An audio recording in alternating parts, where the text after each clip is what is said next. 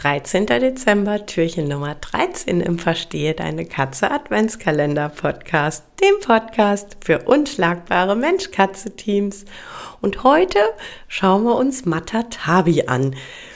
Ähm, Matatabi ist ja jetzt doch schon ein paar Jahre ähm, so ein Thema, war es aber tatsächlich nicht immer. Also so ganz lange war einfach Minze und Baldrian und irgendwann kam dann eben Matatabi, Silverwein ähm, mit auf den Markt. Am Anfang äh, war das so ein bisschen ähm, zugemischt in anderen Spielsachen und mittlerweile gibt's äh, tatsächlich Matatabi-Spielsachen oder Matatabi-Hölzchen als äh, Spielsachen alleine.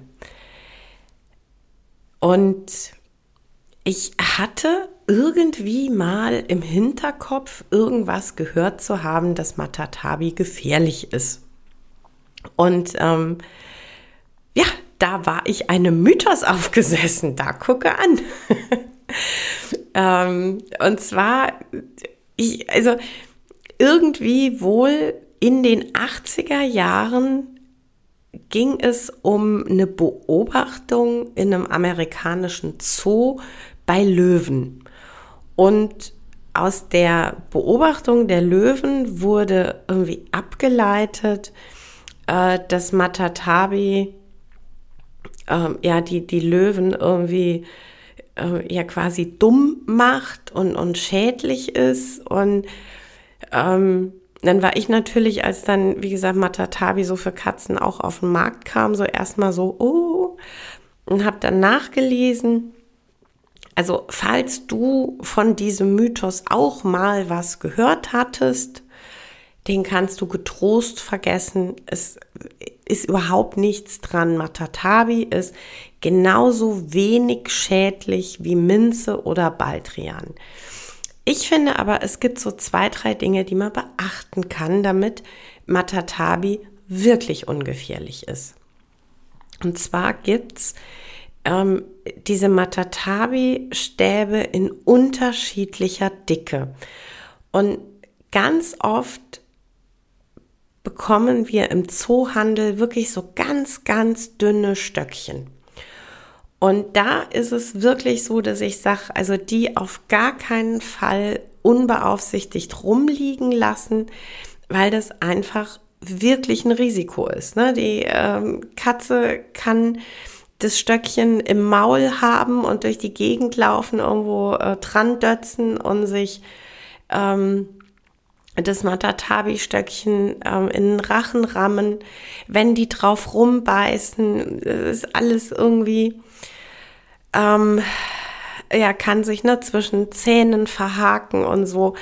Also diese dünnen Stäbe halte ich tatsächlich für relativ risikobehaftet. Nicht gefährlich im Sinne von Matatabi ist gefährlich, sondern risikobehaftet im Sinne von, das ist ungünstig mit diesen dünnen ähm, Matatabi-Stöckchen. Es gibt aber tatsächlich unterschiedliche Bezugsquellen. Ähm, da gibt's richtig, richtig dicke Matatabi-Stöcke. Also die sind wirklich ähm, so fingerdick. Und das ist vom Handling für die Katze eine ganz andere Nummer. Und ne, die können sie beknabbern, weil ähm, das Holz nicht splittert.